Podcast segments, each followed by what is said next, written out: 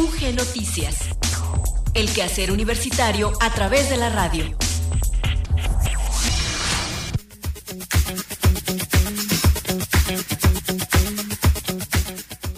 ¿Qué tal? Muy buenas tardes. Muchas gracias por seguir en la sintonía de Radio Universidad de Guanajuato. Damos inicio a la emisión de UG Noticias de este que es ya jueves 12 de mayo de 2022. Muy rápido estamos acercándonos a la mitad de este nuevo mes. Parece como que el año avanza muy, muy, muy rápido. Les saludamos hoy en los controles técnicos Maricruz López, al micrófono Gloria Isabel Rodríguez.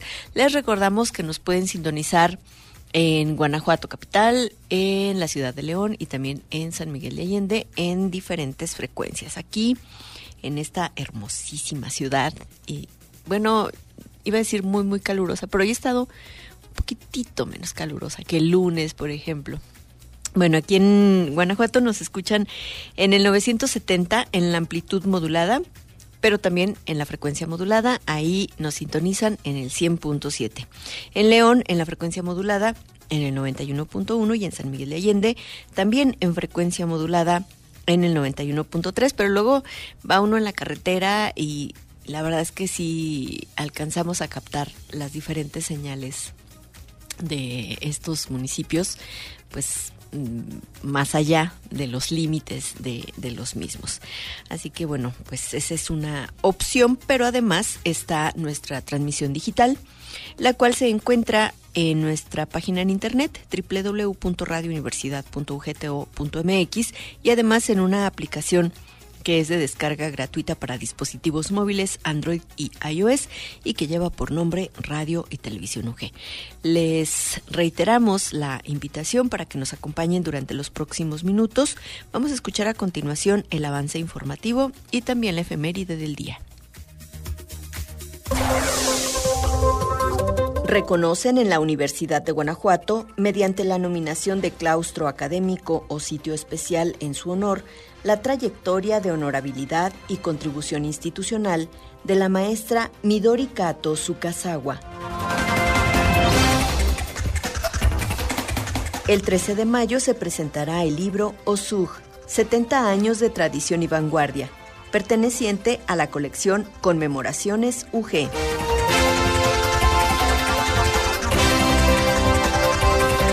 La red de museos y galerías del Instituto Estatal de la Cultura inició esta semana con la renovación de su programa de exposiciones temporales mediante la apertura de diversas muestras que rinden homenaje a apreciados artistas guanajuatenses, además de una nueva visita de la colección Sura México.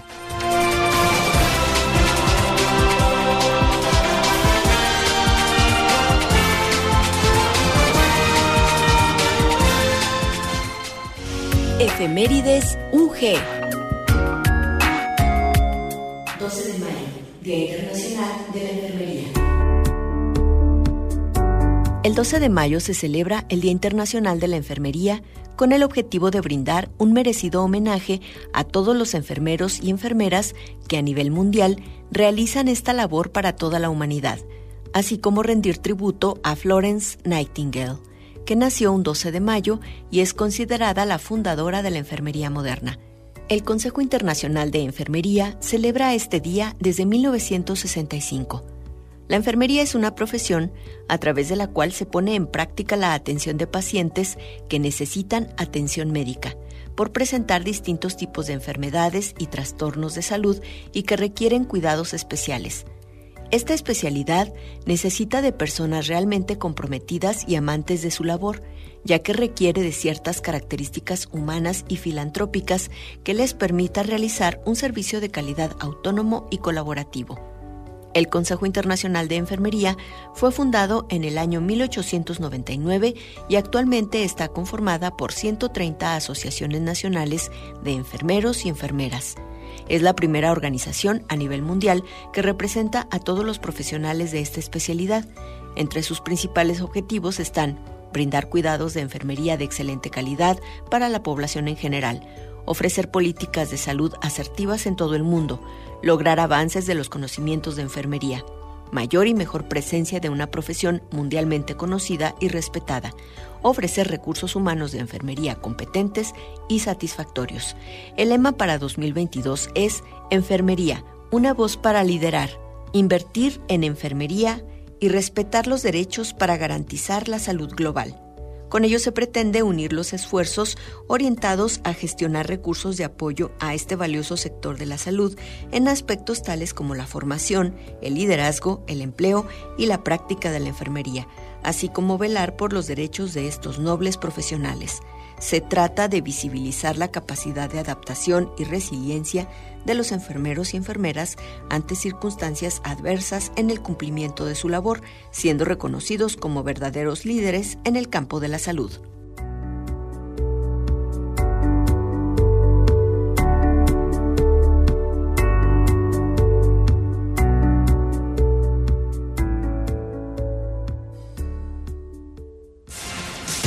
Continuamos con el quehacer universitario a través de la radio en UG Noticias. Nuestro teléfono en cabina 473-732-1684.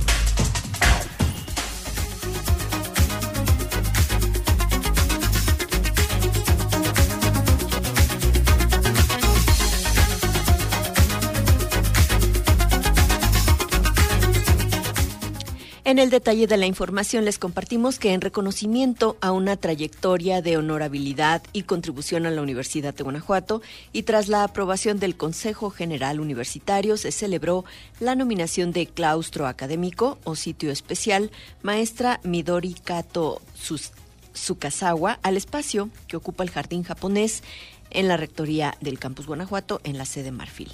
La trayectoria como docente de la maestra Midoricato en nuestra casa de estudios comenzó hace más de 30 años al convertirse en la fundadora y coordinadora del área de japonés. Con ello, propició la primera generación de estudiantes de este idioma. Asimismo, destaca su trabajo en lo que significó para la Universidad de Guanajuato el emprendimiento para la vinculación con universidades japonesas al firmar el primer convenio con la Universidad de Soka. Sumado a la Sumado a lo anterior, la maestra Midori Kato logró extender los lazos de colaboración con otras instituciones educativas de su país de origen, entre estas la Universidad de Shiga y la Universidad de Chubu en Japón, lo que ha permitido el beneficio de estudiantes a través de intercambios para el estudio del idioma estancias académicas, así como estudios de licenciatura y posgrado. En 2003, la maestra Kato creó el grupo de baile tradicional japonés con el objetivo de incrementar la habilidad de comunicación de sus participantes y fortalecer los lazos entre la cultura mexicana y la japonesa. En 2005 fomentó el concurso regional de oratoria de japonés, mismo que continúa hasta la fecha. El pasado 11 de junio de 2021, la maestra Midori Kato recibió el reconocimiento a la trayectoria e impulso al fortalecimiento de lazos entre Japón y México. Durante el evento para reconocer la trayectoria de esta maestra universitaria, Midorikato Sukasawa expresó unas palabras en las que conmovida dijo estar agradecida con la comunidad universitaria que representa a la Universidad de Guanajuato, maestras, maestros, estudiantes, de quienes a lo largo de los años ha recibido apoyo. Por su parte, el rector general de la Universidad de Guanajuato y presidente del Consejo General Universitario, doctor Luis Felipe Guerrero Agripino, compartió que este acto responde a una petición de la misma comunidad universitaria, la cual reconoce la labor de la maestra. El respeto, la honorabilidad y la disciplina han impregnado en muchas personas a partir del ejemplo de la maestra Midoricato. Por ello, nuestro reconocimiento externo. El doctor Luis Felipe Guerrero Agripino destacó la importancia de la nominación de claustro académico o sitio especial, el cual se respalda en la labor que ha hecho la maestra Cato por la universidad, por Guanajuato y por México mediante sus grandes enseñanzas. La lectura del laudatio estuvo a cargo de la maestra Marta Aguario López, enlace de cooperación académica de la División de Ciencias Sociales y Humanidades del Campus Guanajuato, quien a través de sus palabras dejó ver la honorabilidad de la trascendente al trato personal, por lo que dicho reconocimiento dijo queda plasmado para la eternidad. Finalmente, decir que esta nominación de sitio especial corresponde a la séptima sesión solemne del año 2022 del Consejo General Universitario, a través de la cual la Comisión de Honor y Justicia que es presidida por la doctora Claudia Susana Gómez López, dictaminó que la maestra Midori Kato cumple con las atribuciones establecidas en el artículo 11, nominación de claustro académico o sitio especial del Reglamento de Distinciones Universitarias de la UG.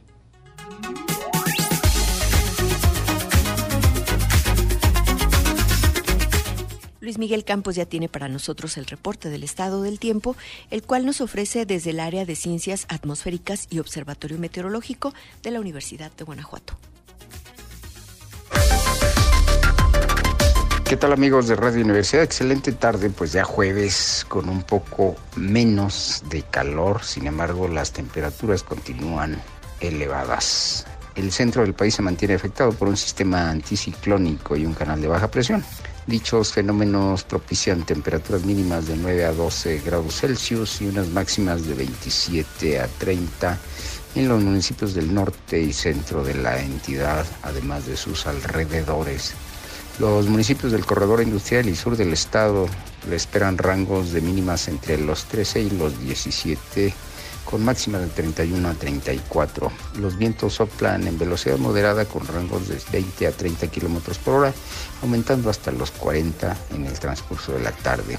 El cielo se espera de despejado medio nublado con escasa posibilidad de lluvias en nuestra entidad. Las temperaturas máximas y mínimas probables en otras ciudades de nuestro entorno San José de Iturbide esta tarde tiene 27 grados y mañana 13 de mínima. Celaya tiene 32 de máxima y 15 de mínima. Acámbaro registra 31 con 12 de mínima. Pénjamo tiene 32 esta tarde y 11 de mínima. Purísima de Bustos un poco menos cálido, 30 grados esta tarde y 14 de mínima para mañana. El índice V extremo. Cuídese mucho, no se solee, tome mucha agua Disfrute la tarde y acompáñenos mañana, viernes, que culmina la semana. Gracias.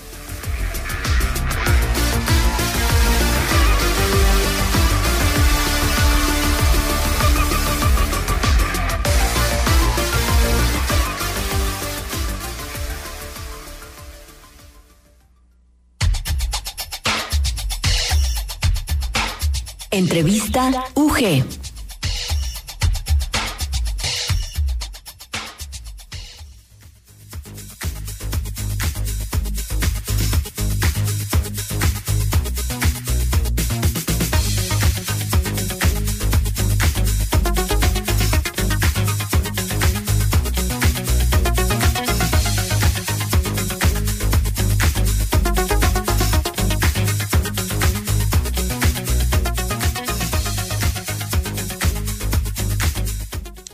Como saben, en la pasada Feria Internacional del Libro de la Universidad de Guanajuato se presentó la, la colección Conmemoraciones UG y una de estas conmemoraciones pues es la que tiene que ver con el aniversario de la Orquesta Sinfónica de la Universidad de Guanajuato. Son 70 años de trayectoria que ahorita pues lo decimos muy fácil, pero realmente Híjole, pues es una, es una historia muy larga. Eh, difícilmente encontraremos, bueno, es imposible encontrar a alguien que haya estado desde el inicio hasta, hasta ahora, por razones obvias.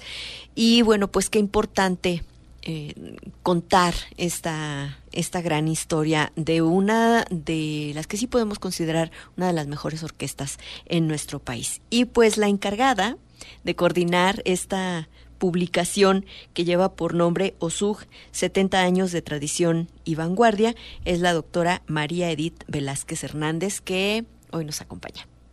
Bienvenida, muchísimas gracias por regalarnos estos minutos aquí en Radio Universidad para hablar de algo pues tan trascendente para la vida cultural, no solamente de las y los universitarios, sino en general del Estado. Muchas gracias, Gloria. Me da, me da mucho gusto este, poder compartir con ustedes el día de hoy. Eh, un saludo a todos tus radioescuchas.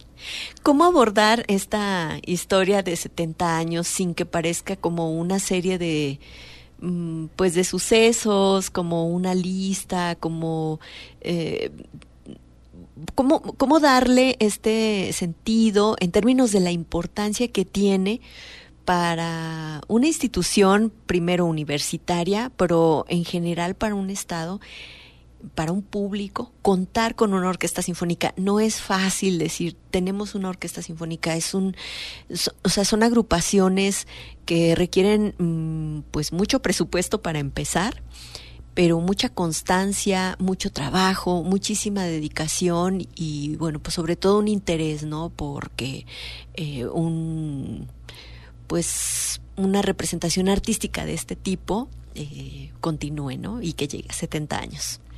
Sí, fíjate, justamente todo lo que acabas de decir es eh, toca el nervio de lo que yo me cuestionaba al empezar eh, la investigación y el desarrollo del texto, porque, pues sí, como dices, entrada a 70 años no son pocos. Y, y bueno, no sé si ustedes sabían, pero la colección completa, los que son este cinco, cuatro, cinco libros, cinco libros, eh, se hizo en menos de un año. Entonces fue realmente un reto mayúsculo el poder sintetizar lo que ya había como trabajo de investigación eh, sobre cada uno de estos organismos, de estas este, instituciones que, eh, universitarias que ahora celebramos. Pero sobre todo esto que has mencionado, que a mí era como que lo que más incomodidad me causaba, la posibilidad de pues de que esto se quedara solamente en una especie de recuento institucional, una serie de datos, de fechas que, que más o menos pues son conocidos sobre todo pues, por, la, por la gente que está eh, vinculada a la orquesta, ¿no? Y en general yo creo que los universitarios sí tenemos por ahí pues una noción, aunque sea vaga, de, de lo que ha estado pasando a lo largo de todo este tiempo. Entonces, eh, pues la primera parte fue mucho trabajo este, de archivo, fue, bueno, una coordinación ahí también muy muy este que, necesitó bastante logística porque se hizo en, en eh, el año pasado que todavía teníamos pues dificultad con, con el acceso a ciertos espacios.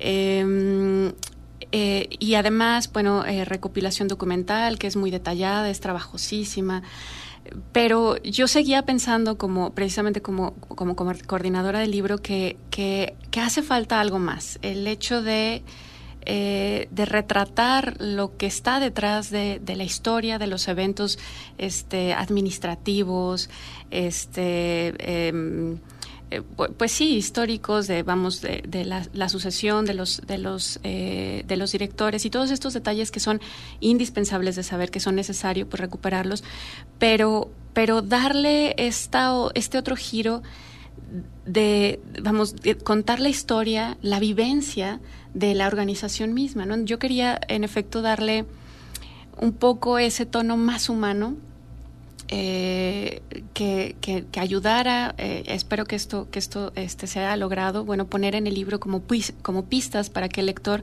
pueda acceder pues a esta otra narrativa que tiene que ver con, con cómo la orquesta pues es eh, de verdad un organismo sumamente complejo que implica la vinculación, el trabajo, el, la entrega, la pasión, no solamente de los, de los músicos, del, eh, del, director, sino de todos los que están detrás de, eh, de ellos, no preparando eh, cada uno de los, de los conciertos y los que han vivido la historia. Me tocó, por suerte, conocer, platicar con gente que, que sí estuvo ah, en gran parte de este, de, este, de este trayecto y que pudo Mm, ahora sí que por medio de, anécdotas, que creo que es luego a veces lo más rico de, estas, eh, este, de estas investigaciones, eh, dar cuenta de, ese aspecto humano. Entonces, la última parte del libro se llama eh, La usug tras la cortina y ahí es donde intento precisamente pues recuperar esa visión más humana.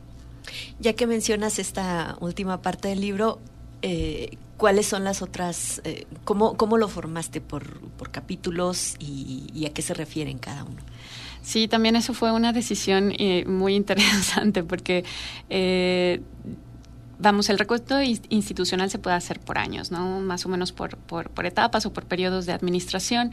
Eh, también se podía hacer el recuento en función, pues, de los de los directores que siempre imprimen como una especie de, pues, de sello eh, particular artístico a, la orquesta, pero esta visión creo que, que, alienaba un poco eh, precisamente el trabajo de todo lo que hay detrás, ¿no? Entonces, eh, me enfoqué más en, hacer ver que, la orquesta, de hecho, pasó de ser un organismo o una especie de, bueno, de agrupación artística eh, suscrita a la institución como eso, como forma de, vamos, eh, como grupo cultural, hacer, eh, a desarrollar actividades sustantivas de la universidad, como son investigación, em, este, bueno, este, bueno, pues sí, investigación e incidencia social, eh, formativa, eh, no solamente de, los, de los músicos, los que puedan llegar a tocar o que hayan participado en la orquesta, alumnos de la escuela de, música, sino también, vamos, formación de, un público en un sentido muy didáctico, ¿no? Para mí esto fue de las sorpresas más bonitas, de, las, de, las, de los detalles más interesantes, el asunto de los conciertos didácticos que desde muy tempranamente se empezaron a realizar. Eh, entonces, eh, la, la, capitulación tiene más que ver con los proyectos que han podido desarrollar, cómo, cómo han empezado a hacer eh, actividades mm, cada vez más diversas y cómo han empezado a participar y a expandir su, su, capacidad de, vamos, de, alcance y de comunicación, de vinculación con otras artes hasta el día de hoy. Entonces tenemos primero el recuento institucional que era necesario, que de hecho eh, eh, me serví mucho del texto de eh, el recuento institucional de León Rábago, de Diego León Rábago, ahora afinado, con quien también tuve oportunidad de platicar antes de eh, vamos, el año pasado, antes de su fallecimiento, que fue muy, muy reconfortante. Eh, después del recuento institucional, que también utiliza eh, el texto de los 60 años de, este, de Jorge Olmos, eh, viene una descripción, la verdad que muy somera, porque la cantidad de cosas que se han hecho año con año, pues eh, excede lo que yo podía en ese momento pues registrar y comentar y, plasmar en el texto. Pero entonces vienen eh, conciertos, que es la parte pues fundamental ¿no? de la orquesta, pero vienen también las giras, vienen también este, la vinculación con la sociedad, vienen los discos, ¿no? Hay una serie de grabaciones que, que primero pues se hicieron de manera muy eh, casi que doméstica. De hecho, eh, Radio Universidad participó en, sus, en sus momentos también de, de, nacimiento en, la, en el registro de estos, de estos discos. Em, y que ahora, bueno, se han hecho pues a un nivel mucho más eh, amplio y las, ahora las grabaciones se hicieron incluso pues afuera del país, ¿no? Entonces están, están grabaciones, discos, eh, actividades multimedia, que, que, ahora pues ha sido tan bonito como eh, ver la participación de, de, la orquesta en otro tipo de artes, como en el cine, ¿no? La participación, la, la vinculación de la orquesta con, con Cineclub, pero también con la eh, musicalización de, de, de, películas, de filmes muy famosos. Em, y también con espectáculos en multimedia, ¿no? Ahí yo creo que cada vez más es, es muy claro cómo la orquesta está incidiendo en, en, otras formas de, de, expresión artística muy contemporáneas, muy necesarias y, bueno, eh, para mí, y esto también este, lo comparto con, eh, o bueno, más bien es una idea que, que Lilian Bello, que es este...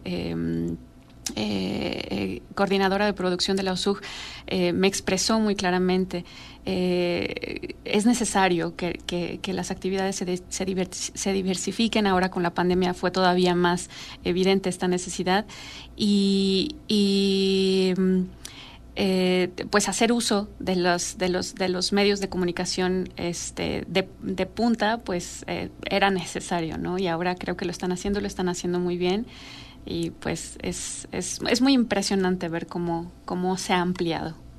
¿Cómo empezaste tú eh, eh, en la coordinación? Porque fuiste tú la coordinadora. ¿Qué imagen tenías al principio y después de todo este trabajo de compilación y de búsqueda, de organización de la información, de ver la, digamos, la proyección de la orquesta, qué te quedó al final ya cuando viste el libro impreso? Pues la verdad es que son, eh, sí fue un periodo de, sentimientos como enfrentados porque vamos por la, por la labor que sí en un primer momento vi como titánica eh, para, para hacer en tan poco tiempo eh, pues un retrato lo más em, adecuado posible, lo más respetuoso también posible de, de esta organización. Em, de este organismo universitario. Eh, fue, fue un reto este, hacer la compilación histórica, trabajar con archivos. Este, vamos, el equipo, eh, eh, si no hubiera sido precisamente por, por, la vinculación, por la comunicación que teníamos eh, dentro del equipo, pues creo que esto no se hubiera logrado. Es, es, es muy importante enfatizar que, claro, que pues yo en mi papel de coordinación, en realidad, eh, era un punto medio, ¿no? Entre una cantidad de, eh, vamos, de actividades que estaban a cargo de otras personas y sin las cuales no hubiera sido posible eh, llevar a buen puerto esto. Eh, la verdad es que sí eh, sentí un poco de frustración en el sentido de que de la cantidad de información, pero también de la cantidad de perspectivas que había. Ahora que, que, mencionaba que quería recuperar la, la, la visión humana detrás de la orquesta, pues me encontré con que eh, perspectivas hay muchas, anécdotas hay muchas, interpretaciones hay muchas, ¿no? Desde lo, desde lo personal, lo sentimental, incluso hasta lo político, ¿no? Que puede ser, eh, vamos, reflejado precisamente en actividades culturales tan puntuales como las que, las que lleva la orquesta. Entonces, sí fue abrumador y, y tuvo que, tuve que hacerme la idea de que era imposible eh, por el tiempo y vamos, eh, eh, vamos, yo creo que cualquier autor podría decir que ningún tema está saldado y todos los todos los libros son sujetos a, corrección y, este revisión y expansión, ¿no? Em, pero sí tuve que hacerme la idea de que esto pues es era su sentido era celebratorio, ¿no? Había que poner había que enfatizar algunas, algunos rasgos de, la orquesta, de su historia, y, poner algunas pistas para, subsecuentes eh, investigaciones. ¿no? Yo creo que em, el registro, este, la conciencia también de la, de la propia organización de, la orquesta, cada vez es más claro, cada vez es más puntual. Y, bueno, es que a veces los proyectos sí, sí que muestran su importancia y su, y su peso como que tiempo después, ¿verdad? Hasta después nos damos cuenta ya cuando suceden que los 50, los 60 años, ahora son 70 y vamos, ha persistido y, no es una cosa eh, fácil. Entonces, ahora la conciencia creo que es mucho más clara para seguir trabajando esas cosas. A lo mejor te pasó que viste la información que había de los 60 años y dijiste, oh, le falta esto. Y no está, no está tan lejano realmente el centenario de la orquesta. Lo podemos verlo muy lejano, a lo mejor no nos toca estar en 30 años, pero eh, alguien retomará, por supuesto, esta información que es muy necesaria, como recuperar estos trozos de memoria que también es súper selectiva, pero que sí te dan una visión, incluso del momento. Tú mencionabas hace, hace unos instantes, eh, pues que justamente estos cambios de la orquesta y de las orquestas en general van respondiendo a momentos históricos, ¿no? Entonces, esta publicación responde al momento que estamos viviendo después o durante la pandemia y en 30 años a lo mejor la visión eh, será otra. ¿no? claro. Tú que, bueno, ya casi para despedir esta entrevista, porque el objetivo es que nos invites a la, a la presentación, que seguramente pues mañana nos llenará de muchos más detalles y por supuesto la invitación a adquirir esta esta publicación. Pero tú qué destacarías así como momentos súper importantes que transformaron eh, eh, a la orquesta y que la hacen ser lo que hoy es. Eh, bueno, así como una evaluación histórica, creo que me sería muy difícil hacerla. Yo creo mm, mm, la idea con la que más bien eh, me quedé y que, y que de hecho fue la que quise plasmar en el, en el texto tiene que ver más bien como la, con la persistencia como unidad de la, de la orquesta sinfónica. Es decir, eh, que, que sí ha navegado uh, con a través de dificultades, vamos, de todo tipo, este, presupuestal, administrativo, vamos hasta de carácter, ¿no? Así emocional entre, entre los mismos integrantes u otros integrantes externos que están vinculados con ellos. Eh, me parece que, que, es mucho más de destacar el hecho de que a pesar de todas estas circunstancias, que yo creo que cada quien los que, de los que han estado presentes en, a lo largo de esta historia, pues tendrá su opinión personal y su evaluación eh, muy específica. Em, a pesar de todas estas cosas, la orquesta ha permanecido. Eh, me parece que eso es lo más destacable, es decir, que como organismo ha logrado siempre recuperar eh, esta visión de unidad, que de hecho es la que podemos eh, destacar como, vamos, como el resultado efectivo cuando los vemos ahí en el escenario, ¿no? la orquesta es, es ese organismo unificado que, se cubre, que se, vamos entre, entre los compañeros se cubren, se acompañan, se, se, eh, se convierten en una, en una sola, en una sola voz que eh, y, y, que también esto se muestra, vamos, en la, en la misma vamos, yo creo que en la calidad de, de, convivencia que entre ellos mismos han tenido, las, las anécdotas que a mí me tocó este, eh, recibir de los mismos eh, eh, músicos, tienen que ver precisamente con esto, con, con el compañerismo, con, con cómo, cómo se han fortalecido eh, en cada una de las actividades, no solo en, el hecho ya artístico de, tocar música, sino de preparar cada uno de los conciertos, ¿no? Todos los detalles que, que están previos a, a cada una de las temporadas y que implican, pues sí, una, una entrega y una pasión eh, eh, muy clara, yo creo que a veces hasta excesiva, ¿no?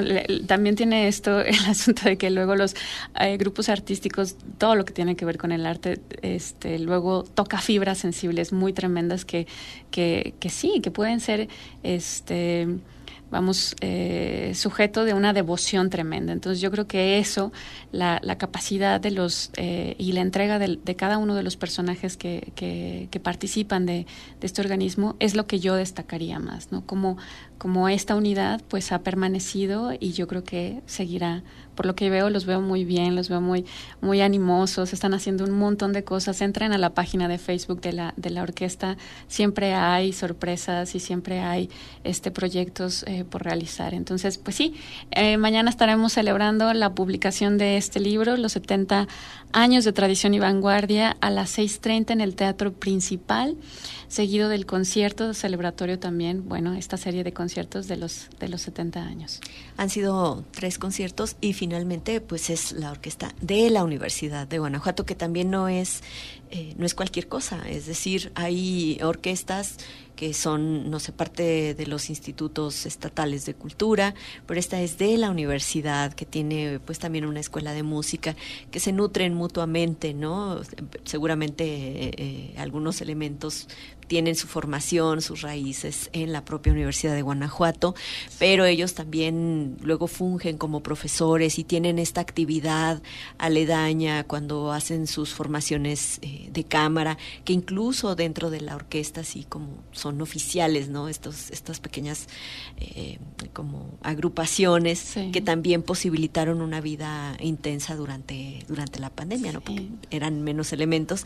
Entonces, pues eh, realmente es una oportunidad los 70 años para reflexionar en torno al trabajo de una orquesta como la Sinfónica de la Universidad de Guanajuato. Sí, sí, en torno al compromiso y, vamos, eh, los logros, ¿no? Creo que sí, es, espero que tenga un efecto, pues, este vamos, de elevación del ánimo, el, el, el, darnos cuenta de todas las cosas que, que, dentro de la universidad pues han persistido y siguen, siguen cumpliendo este eh, eh, años, ¿no?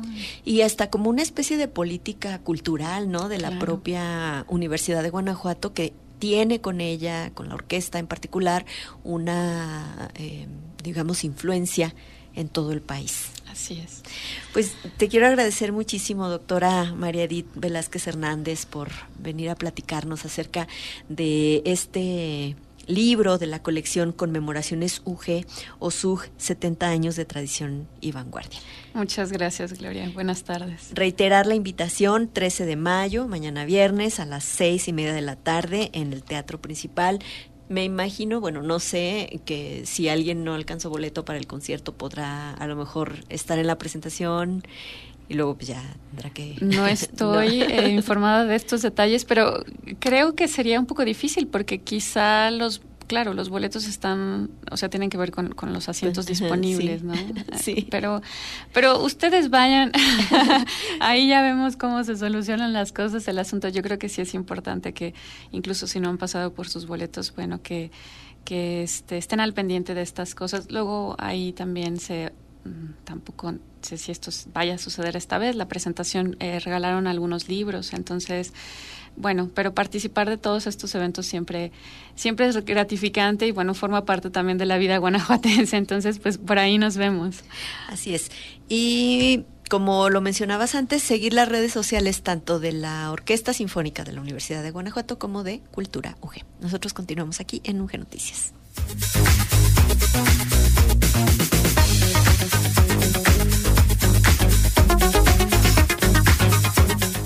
Hugo Gamba nos habla en la siguiente nota acerca de las exposiciones con las que se renuevan las propuestas en los espacios museísticos del Instituto Estatal de la Cultura. Cultura UG. La red de museos y galerías del Instituto Estatal de la Cultura inició esta semana con la renovación de su programa de exposiciones temporales mediante la apertura de diversas muestras que rinden homenaje a apreciados artistas guanajuatenses, además de una nueva visita de la colección Sura México. Para iniciar, compartir que el Museo Casa Diego Rivera inaugura el día de hoy jueves 12 de mayo la exposición Federico Ramos Sánchez, apasionado del arte, conspirador de la cultura guanajuatense.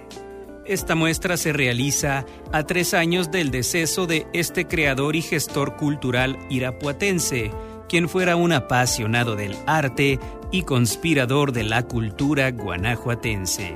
Esta exposición reúne más de 110 piezas con predominio de las técnicas mixtas y del rostro divididas en cinco núcleos temáticos.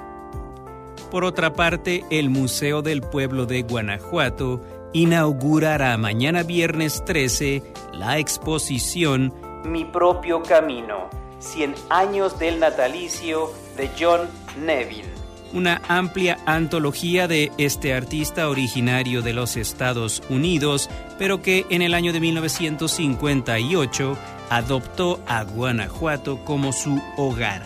Hogar desde donde generó una obra pictórica prolífica y de gran intensidad, con el temple como su técnica predilecta, aunque la exhibición abarca también óleos y dibujos. Por su parte, el Museo Casa Conde Rull presentará a partir del 19 de mayo La Abstracción en México, una nueva colectiva de artistas latinoamericanos nutrida con obras de la colección Sura México, uno de los más importantes acervos privados del país que regresa a Guanajuato después de su primera visita en el 2020, cuando compartió pasión por el pasaje. La abstracción en México es un repaso por las bifurcaciones que hubo en el arte mexicano a partir de la década de los 60, cuando un gran núcleo de creadores realizó cambios sobresalientes hacia una nueva identidad de plástica nacional que derivó en propuestas de gran vigor y de gran calidad. Esta exhibición de la colección Sura México abarca más de 60 grandes piezas de autores tales como Roberto Montenegro, David Alfaro Siqueiros, Leonora Carrington, Rufino Tamayo, Pedro Coronel, Gunter Gerso, Cordelia Urueta, Manuel Felgueres, Vicente Rojo y José Chávez Morado, entre otros. Y para finalizar, únicamente recordar que, para conocer todos los detalles de las muestras y exposiciones antes enlistadas, sus horarios de visita, requisitos de acceso y cualquier detalle más, se puede visitar en cualquier momento el sitio web www.cultura.guanajuato.gov.mx.